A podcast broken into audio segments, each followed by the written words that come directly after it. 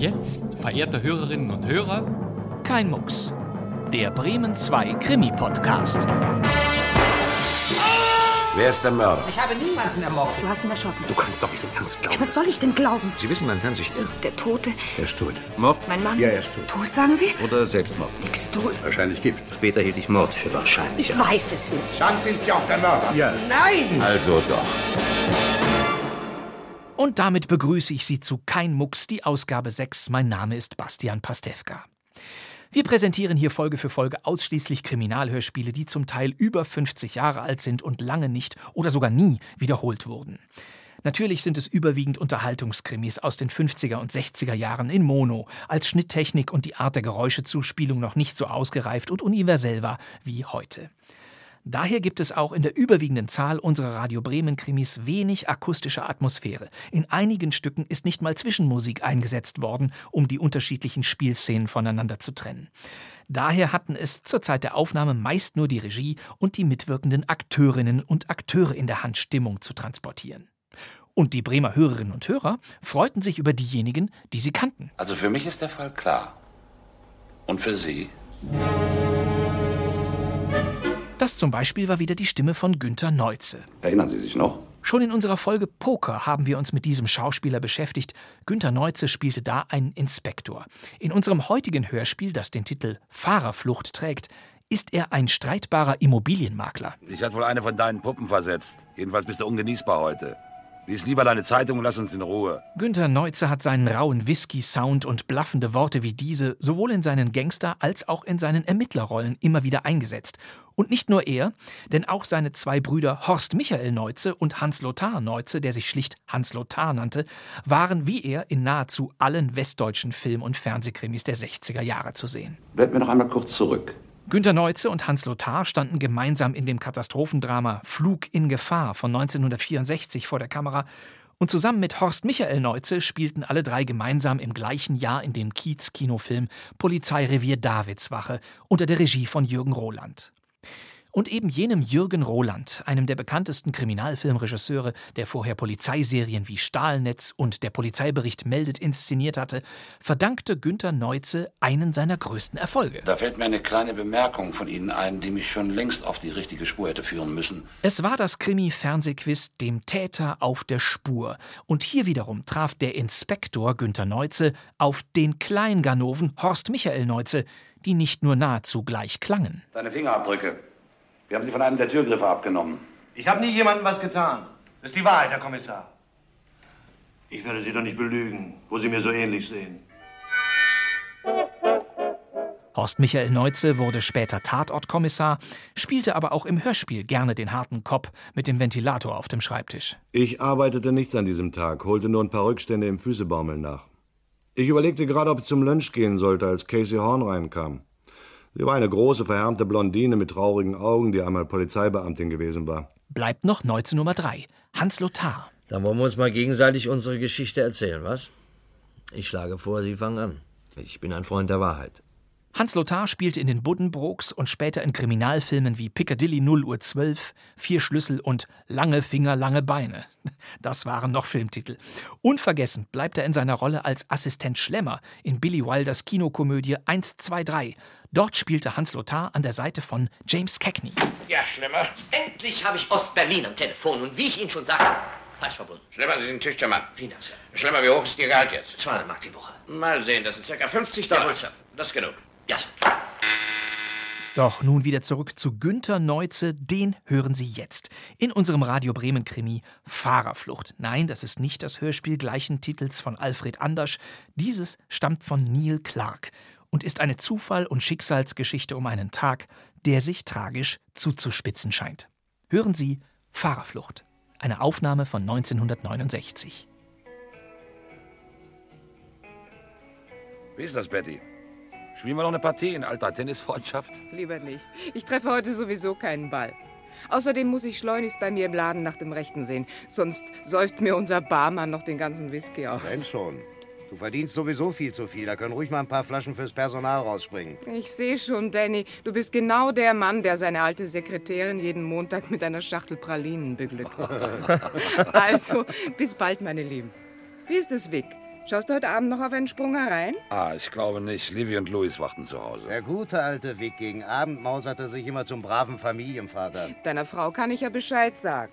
Und Louis ist groß genug, dass er die paar Stunden auch ohne dich auskommt. Also, bis später. Eine tolle Person, diese Mrs. Moore. Ach, Bill, was verstehst du schon von Frauen? Er darf doch wohl noch sagen, wenn ihm eine gefällt. Spiel ich dem armen Bill gegenüber nicht pausenlos auf. Als Grundstücksmakler bist du vielleicht unfehlbar, bitte sehr, aber hier im Club gehst du mir mit deiner ewigen Arroganz auf die Nerven. Dich hat wohl eine von deinen Puppen versetzt. Jedenfalls bist du ungenießbar heute. Lies lieber deine Zeitung und lass uns in Ruhe. Na, sag mal ehrlich, Bill. Bin ich ein schlechter Vorgesetzter? Passt dir etwas nicht bei mir? Doch, doch, ich, ich komme prima mit dir aus, wo ich doch sozusagen in deiner Firma groß geworden bin. Na klar, und was wir schon zusammen gefeiert haben in aller Freundschaft, oder? Klar. Wo ich immer eine Chance wittere, bringe ich dich gleich ins Geschäft. Ich schalte schneller und... Bisweilen zu schnell. Äh, nein, Mr. Weidwick hat recht. Ich verdanke ihm eine ganze Menge. Ja, Ich bin nicht clever genug. Ich tue mich sehr schwer in vielen Dingen. Unglaublich, wie die Unfälle in diesem Land ansteigen. Jetzt haben sie wieder einen erwischt, der eine Frau und ein Kind überfahren hat und dann abgehauen ist. Mörder sind das, ganz feige, erbärmliche Mörder. Wenn es nach mir ginge, dann wäre jeder, der einen Menschen tötet und dann Fahrerflucht begeht, reif für einen elektrischen Stuhl. Aber es gibt doch Situationen. Stell dir vor, du würdest selber mal... Ich würde nie abhauen. Außerdem würde mir sowas erst gar nicht passieren. Ich fahre seit 25 Jahren unfallfrei. Es ist mir unbegreiflich, wieso du bei all deiner Großartigkeit nicht längst im Weißen Haus sitzt. Also jetzt reicht's mir aber, Danny. Was können wir dafür, wenn dir was schiefgegangen ist? Komm, Bill. Ich wollte aber noch meine Ach Trainerstunde. was, alte Freunde gehen vor, komm. Wiedersehen.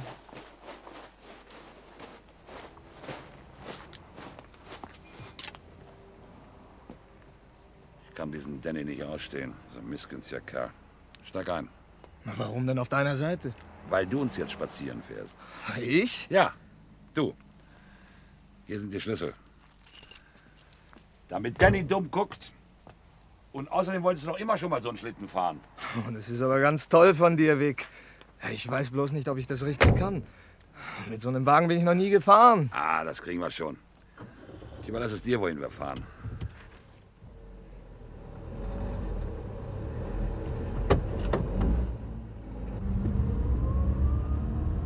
Herrlich, so ein Wagen. Ja bald selber einen Straßenkreuzer kaufen, wenn du weiter so fleißig bist und eisern Spaß. Oh, ich habe schon eine Menge Pläne. Zunächst möchte Bleib ich... stehen, erst- nicht rechts! Du siehst doch, dass da jemand einbiegen will. Ja, ja. Ich hätte ihn schon früh genug gesehen. Ja, entschuldige, aber ich bin heute etwas gereizt. Außerdem möchte ich nicht, dass mein Wagen... Selbstverständlich, Vic. Ich werde in Zukunft besser aufpassen. Tja, erzähl doch mal, was du so treibst. Wo warst du zum Beispiel letztes Wochenende? Hm, das war sehr nett. Äh, Vor 14 Tagen habe ich bei euch im Club ein Mädchen kennengelernt. Bravo. Freut mich, dass ich endlich auch mal sowas von dir höre, Bill. Wir wundern uns schon lange, dass du noch nicht verheiratet bist. Hm, Das kann man nicht zwingen. Entweder klappt's oder es klappt nicht. Heirate so früh wie möglich, alter Junge. Glaub mir, die ganze Hetze mit Managerkrankheiten und dem ganzen Drum und Dran ist sinnlos. Nur für eine Familie, für Frau und Kinder lohnt es sich zu leben. Glaub mir. Und wenn man so eine reizende Frau und so einen netten Jungen hat wie du... Da, links, Bremse! Bremse, hörst du nicht? Ah, Es war gerade noch mal gut gegangen. Also, sei mir nicht böse, Bill, aber jetzt reicht es mir. Ich, ich kann nicht länger mit ansehen, wie du fährst. Komm, tauschen wir die Plätze.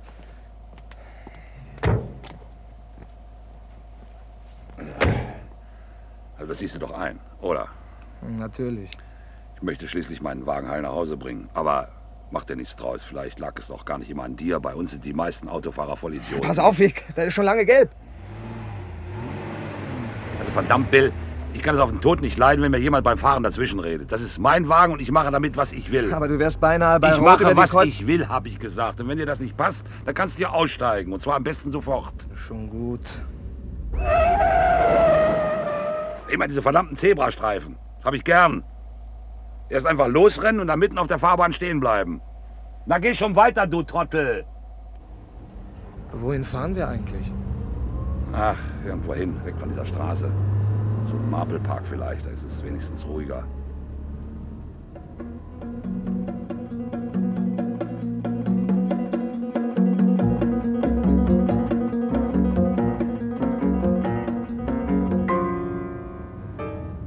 Du hattest recht. Hier im Marple Park ist es wirklich ruhig. Kein Verkehr, keine Fußgänger. Ja, hier wohnen lauter Millionäre. Unter Rolls-Royce tun die es nicht, verstehst du? Ja, eine ganze Menge unbebaute Grundstücke. Schön ist es hier. Wird bald dunkel. Warum die wohl die Straßenbeleuchtung nicht einschalten? Wahrscheinlich weiß die Stadtverwaltung, dass die Herrschaften jetzt alle beim Dinner sitzen und will Strom sparen. Ich, ich hoffe, du bist mir nicht böse, dass ich dich vorhin so angebrüllt habe. Ah, ist schon vergessen. Also du kannst noch oft genug mit meinem... Vic, pass auf!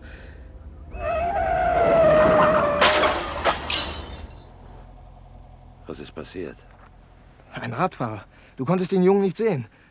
Ich habe ihn auch nicht kommen sehen. Erst als er vom Gehsteig direkt in unser Scheinwerferlicht fuhr. Bewegt er sich? Nein. Ich sehe nichts. Er liegt mit dem Gesicht nach unten im Gras. Großer Gott. Du konntest ihm unmöglich ausweichen, Vic. Niemand hätte das gekonnt. Ich sehe gleich mal nach. Die Glasscherben. Ich muss sofort die Scheinwerferscheiben verschwinden lassen. Blut sehe ich keins.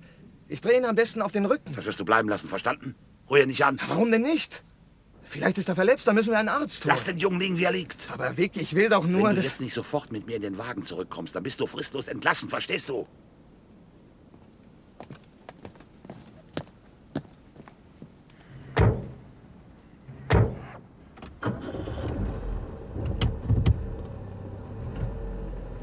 Weit und breit kein Mensch. Dieser Marble Park ist wie ausgestorben. Vic, wir sollten doch lieber zurückfahren. Das wäre heller Wahnsinn. Sei endlich vernünftig und überlass alles mir. Der arme Junge. Dem Jungen ist nichts passiert. Ein kleiner Schock, das ist alles Unkraut verdirbt nicht. Du weißt doch, wie diese Bengels sind. Und außerdem bei Millionären. Da kriegt er eben morgen ein neues Fahrrad und die Sache ist ausgestanden. Was sind denn das für Scherben auf dem Sitz? Oh, ja, ach, die, die. Ja, die habe ich von der Fahrbahn aufgesucht. Ich will keine Scherereien wegen so einer Kleinigkeit. Sicher ist sicher. Die können nämlich heute ein Auto unter Umständen allein nach solchen Scherben ermitteln. Glück, dass diese Gegend so einsam ist. Sonst sitzen wir ganz schön in der Klemme. Warum sagst du immer wir, Vic? Weil du genauso in der Sache drin hängst wie ich. Tu noch nicht so scheinheilig. Oder könntest du vielleicht vor Gericht beschwören, dass du nicht am Steuer gesessen hast? Wie meinst du das? Weißt du, warum wir das tun mussten, Bill? Du hast sicher seinerzeit von Jim Müller gehört. Das war damals ein guter Freund von mir, ein anständiger Kerl. Und eines Abends da fuhr er mit seinem Auto eine alte Frau an. Es war ihre Schuld. Sie hatte es eilig, guckte nicht, wohin sie ging und rannte ihm direkt vors Auto. Genau wie dieser Junge uns. Jim konnte also nichts dafür. Ja, und jetzt kommt's. Pass gut auf, Bill. Ja. Jim Müller bemühte sich also am Unfallort um die Alte, so wie du es eben tun wolltest. Ja, und auf einmal war ein Polizeiauto da. Polizisten fanden die Frau schwer verletzt, sie lag schon im Sterben. Und dann prüften sie Jims Atem. Jim hatte genau wie wir von dem Club ein oder zwei Glas getrunken. Er war ein sehr sicherer Fahrer, bis zu dem Tag an die 15 Jahre unfallfrei. Ja? Und die Polizei brachte ihn zum Revier, machten diese verdammten Tests mit ihm und behaupteten, ja, er habe unter Alkoholeinfluss gestanden. Ja, und dann? Was dann? Ja, und das war das Ende für Jim. Job, Geld, Ehe, Haus, alles hin. Er bekam fünf Jahre mit Bewährung wegen fahrlässiger Tötung. Außerdem klagte die Familie der alten Dame auf Schadenersatz, eine ganz schöne Summe. Die Frau war nämlich eine bedeutende Wissenschaftlerin. Die Haftpflichtversicherung reichte nicht aus. Sie nahmen Jim alles, was er hatte und noch mehr. Er steckt bis zum Hals in Schulden und ist richtig auf den Hund gekommen. Ja, und so kann es uns auch gehen, obwohl wir unschuldig sind. Du konntest es sicher unmöglich verhindern, aber... Was aber? Wir hätten dem Jungen trotzdem helfen sollen. Damit es uns so geht wie Jim. Dieser Junge war so gut wie nicht verletzt, das habe ich genau gesehen. Er war nur bewusstlos durch den Schreck, weiter nichts.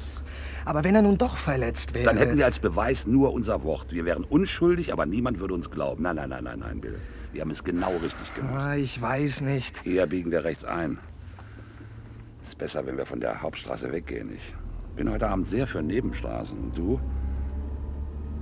Hey, Bill, nun mach doch nicht so ein Gesicht. Gleich sind wir in Flint Benders Kneipe. Da kannst du dich ein bisschen aufmöbeln. Und ganz nebenbei basteln wir uns ein hübsches kleines Alibi, verstehst du? Du musst nur geschickt auf alles eingehen, was ich sage. Du wirst sehen, das ist gar nicht so schwer.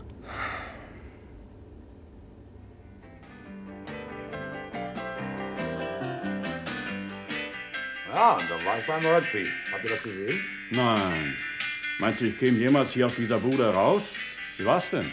Ja, ich habe schon was Besseres gesehen. Hier meinen Freund Bill Harrigan habe ich von dem Stadion getroffen. Zu dem habe ich es auch schon gesagt. Mit den Croydons geht's abwärts.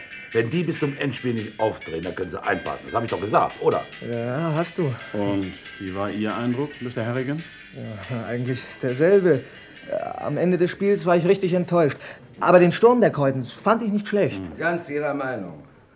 Ich hatte zwar heute Dienst und konnte nicht hingehen, aber in den letzten Spielen waren die Burschen groß in Form. Was denen fehlt, ist eine starke Hand. Ein Trainer, der ihnen nichts durchgehen lässt.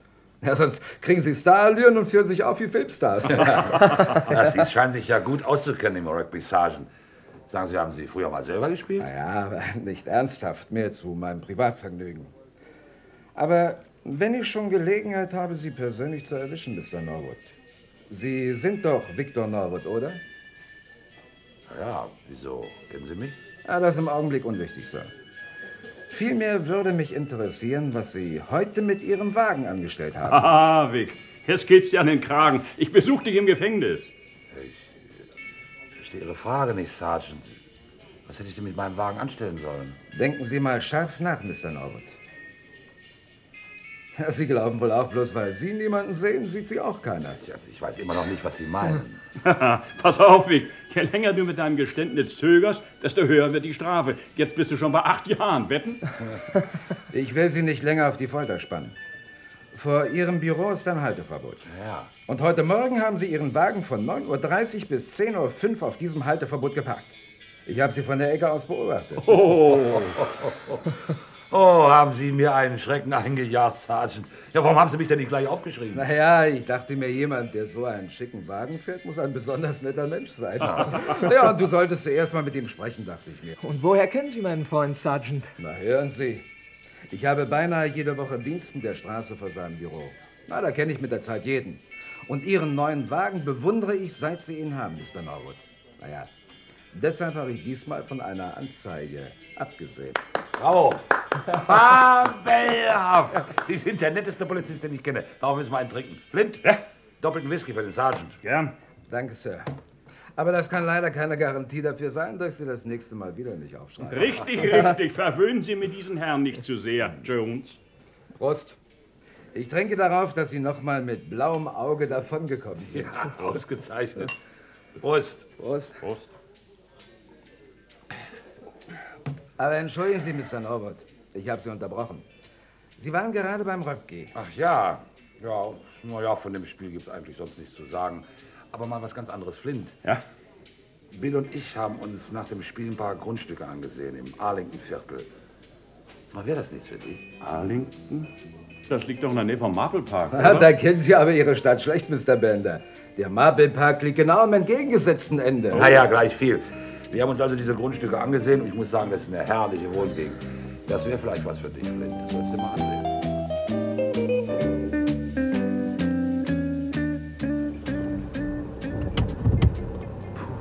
Ich dachte, ich kann nicht mehr weg.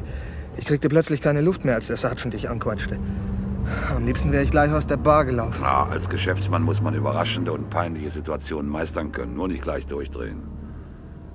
Na, wohin fährst du denn, Vic? Wieder zurück in die Stadt? Natürlich.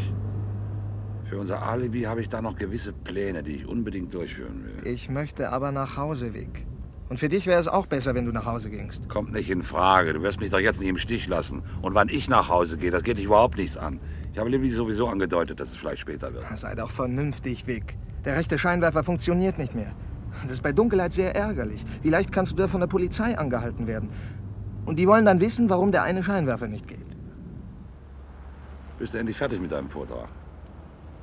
Du redest, als wärst du ein großartiger alter Autofahrer. Ich brauche deine Belehrung nicht. Ich weiß genau, was ich zu tun habe. Und ich tue es in unser beider Interesse, weil das... Verdammt, jetzt haben sie uns erwischt. Ein Polizeiwagen. Hey, Mister! Wissen Sie, dass Sie nur mit einem Scheinwerfer fahren? Ach, ist das verdammte Ding wieder aus? Ich habe das heute früh richten lassen.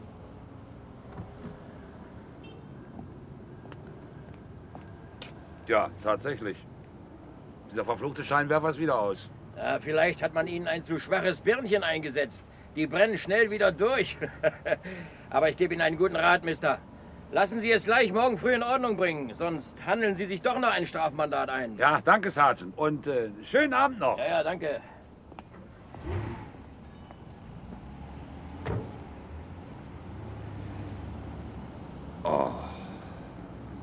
Warte mal, bis er weg ist. Ich wüsste einen Rat, Bill. Fragt sich nur, ob Vance Payne offen hat. Wer ist denn das? Ein Automechaniker, ein Bekannter von mir, gleich hier links um die Ecke. Meinst du nicht, es wäre ganz praktisch, wenn wir eine hübsche kleine Geschichte für Vance bereit hätten? Ja, das, das schon. Bloß was für eine? Sieh mal da vorne in der Straße. Sind da Leute? Ja. Gut, fahren wir los. Da biegt uns gegenüber gerade ein Wagen ein. Jetzt pass gut auf, Bill. Ah.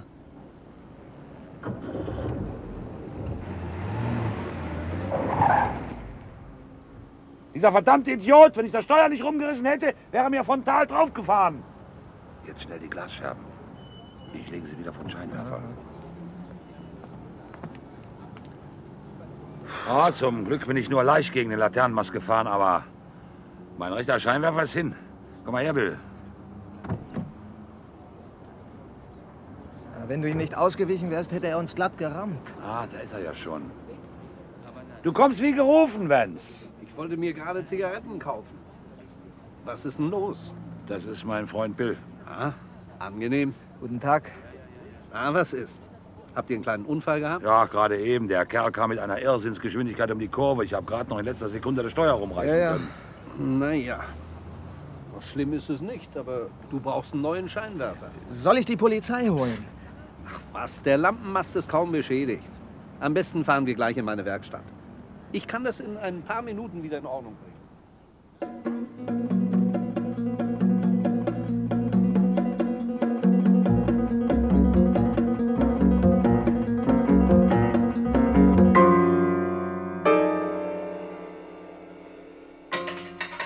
Richtiger Rowdy war das. Einer, für den die anderen einfach nicht existieren. Ich habe nur noch die beiden Scheinwerfer auf uns zuschießen sehen. Na, so war's doch, Bill, oder? Ja, ja, genau so war Ja, ich habe noch zu Bill gesagt, na, wenn der uns nicht umbringt, nicht wahr, Bill?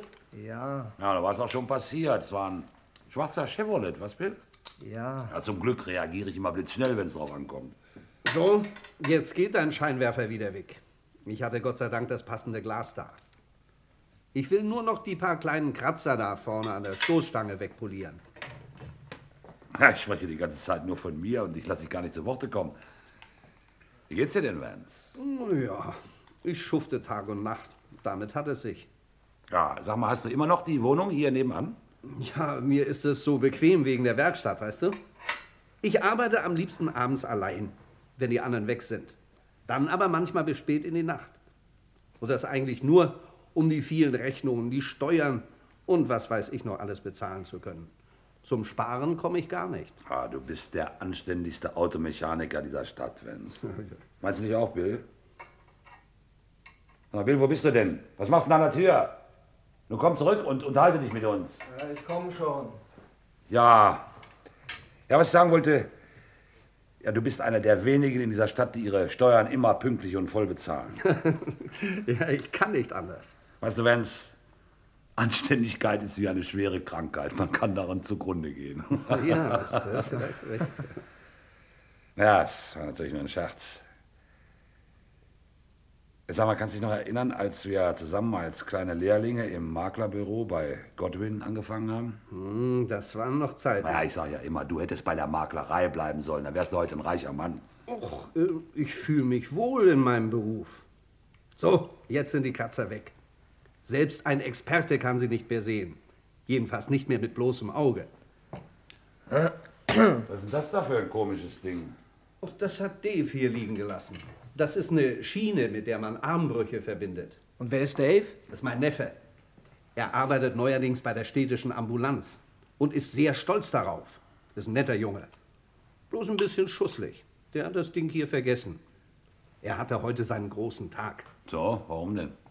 Er hatte seinen ersten Einsatz. Ganz aufgeregt hat er mir davon erzählt. Es war Fahrerflucht. Fahrerflucht? Ja. Im Marpelpark ist ein Junge überfahren worden. Und der Autofahrer, dieses verdammte Schwein, ist abgehauen. Ist ja unglaublich. Ja, was willst du? Die Gangster und Mörder laufen heutzutage frei herum. Möchtest du eine Zigarette, Vic? Nimm dir doch eine. Nein, nein, nein, danke. Und was war dann mit Ihrem Neffen? War sein Einsatz erfolgreich? Ja, ich glaube schon. Er hat mir nur gesagt, dass der Junge ins Krankenhaus gebracht worden ist. Aha. Da gab es denn keine Zeugen? So viel mir Dave gesagt hat, niemanden.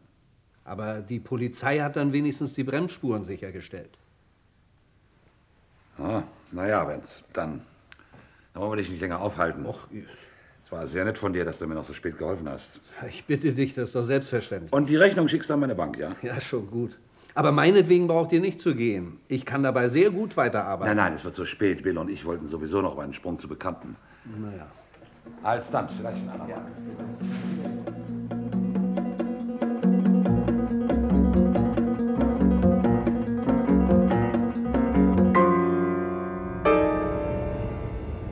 Mir ist ganz mies, Vic. Gott, dann hab dich doch nicht so. Ist doch alles in bester Ordnung. Das Schlimmste haben wir hinter uns.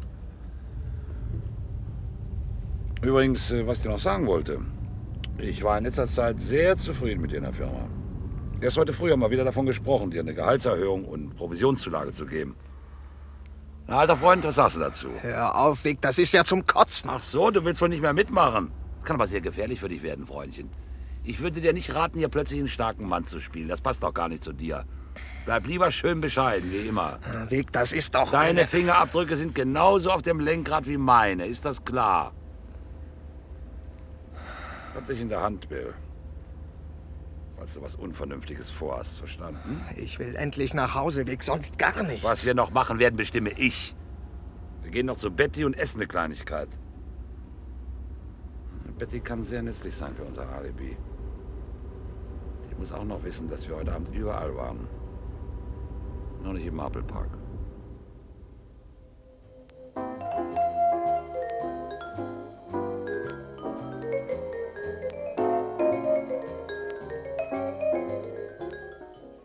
Tja, also die Grundstücke in Arlington sind wirklich vorteilhaft, Mrs. Moore. Willst du alle, die noch zu haben sind, aufkaufen, Vic? Ja, bist du wahnsinnig, Betty? Dazu müsste ich doch Rockefeller sein. Nein, nein, nein. Ich habe mich nur ein bisschen umgesehen. Na, Bill, nun trink du doch auch was und sitz nicht da wie drei Tage Regenwetter. Betty, gib ihm noch einen Whisky. Du bist ja blendender Laune, Vic. Wo seid ihr denn sonst noch gewesen? Du kennst doch das Blue Cat in Arlington. Ah ja. Ja, da waren wir nach der Grundstücksbesichtigung und wollten schnell eine Cola trinken. Aber da haben wir Jim Brake getroffen und aus der Cola ist ein handfester Whisky geworden. Aha, na jetzt ist mir alles klar. Ja, aber nicht zu viel. Wenn ich den Wagen dabei habe, bin ich immer vorsichtig. Na, von mir kriegst du jedenfalls keinen Tropfen mehr. Entschuldigt mich bitte einen Augenblick. Bist du wahnsinnig? Was sollte das, diese Lüge mit dem Blue Cat und Jimmy Bray? Ich musste doch Bettys Frage beantworten. Und außerdem, sowas wird selten kontrolliert. Und wenn schon, Jimmy ist in Ordnung. Pass auf, sie kommt. Ja, Betty, du hast das beste Brathuhn in deinem Club-Sandwich, das ich je gegessen habe. So? Na, dann musst du eben öfters kommen. Zum Wohle. Auf dein spezielles, Betty. Du bist heute so verdächtig fröhlich. Hast du vielleicht doch einen Abschluss im Arlington-Viertel gemacht? Ach, wo, keine Spur. Ich freue mich bloß, dass wir hier bei dir sind, Betty. Leben ist herrlich und jetzt freue ich mich schon auf einen gemütlichen Abend bei mir zu Hause. Ach, da fällt mir ein, Livy hat dich gesucht. Was war sie hier? Nein, sie hat nur angerufen. Sie fragte nur, ob ich wüsste, wo du wärst. Äh, war sie wütend, dass ich noch weg bin? Überhaupt nicht. Ach, dann will ich doch gleich mal zurückrufen. Du weißt ja, wo es ist. Ja, ja, ich weiß Bescheid. Äh, Mrs. Moore? Ja? Äh, Mrs. Moore, ich muss Ihnen unbedingt etwas sagen. Ich wollte eigentlich, aber, aber nun kann ich es nicht länger für mich behalten. Ich möchte Ihre Meinung zu der Sache hören. Äh, Oder besser einen Rat von Ihnen haben. Mhm. Aber das muss unter uns bleiben. Wenigstens. Äh, sprechen Sie nur, Bill. Vic und ich waren heute. In, wir waren in. Ach, ich rufe Livy doch lieber nicht an. Ich wollte sowieso bald wieder gehen. Sei so lieb, Betty, und mach mir die Rechnung alles zusammen. ja? Vic, ich möchte noch. Du kommst auf einen Sprung mit zu uns. Aber Bill. ich hab- Du bist auf ein Café eingeladen, kein Widerspruch. Ich lade dich persönlich ein und du kannst doch einem Freund keinen Korb geben.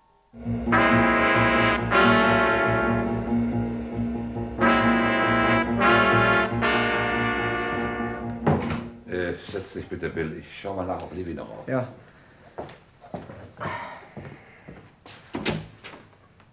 Ach, da bist du ja, Liebling. Bill und ich haben zusammen gegessen. Du kennst ihn doch, oder? Guten Abend, Mrs. Norwood. Ich habe überall versucht, dich zu erreichen. Ja, ich war, wie gesagt, mit Bill zusammen. Da ist doch wohl nichts dabei, oder? Oh, Vic. Was ist denn? Louis. Louis. Was ist mit Louis? Er war mit seinem Fahrrad draußen. Im Applepark. Da ist er von einem Auto überfahren worden. Der Fahrer ist geflüchtet. Und Louis? Ist er in Ordnung? Er ist tot. Verblutet. Die Ärzte sagen, er hätte bei rechtzeitiger Hilfe gerettet werden können.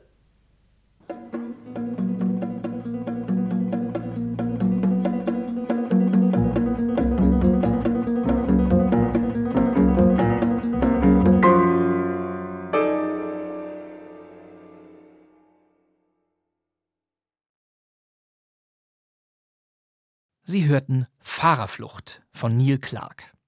Es spielten Vic Norwood, Günter Neuze, Danny White, Herbert Leonhardt, Betty Moore, Sigrid Zimmermann, Livy Norwood, Gudrun Daube, Vance Payne, Rudolf Günther Wagner, Sergeant Jones, Kurt Zielke und andere. Die Regie hatte Günter Siebert, das war eine Produktion von Radio Bremen aus dem Jahr 1969. Und das war Kein Mucks, der Krimi-Podcast Nummer 6. Wir begehen den 75. Geburtstag von Radio Bremen und zwar noch bis Weihnachten. Jeden Donnerstag mit einer neuen Folge. Wir tun, was wir tun müssen. Für die kommende Ausgabe haben wir mal einen längeren Krimi ausgesucht. Er heißt Ein höchst gefährlicher Toter aus dem Jahr 1976 mit Manfred Steffen. Es gibt höchst gefährliche Tote, Madame. So ist es. Vielen Dank fürs Zuhören. Das wär's für heute. Mein Name ist Bastian Pastewka. Ich sitze im neuen Funksaal von Radio Bremen. Und wir hören uns wieder in der nächsten Folge von Kein Mucks, dem Krimi-Podcast. Bis dann. Tschüss.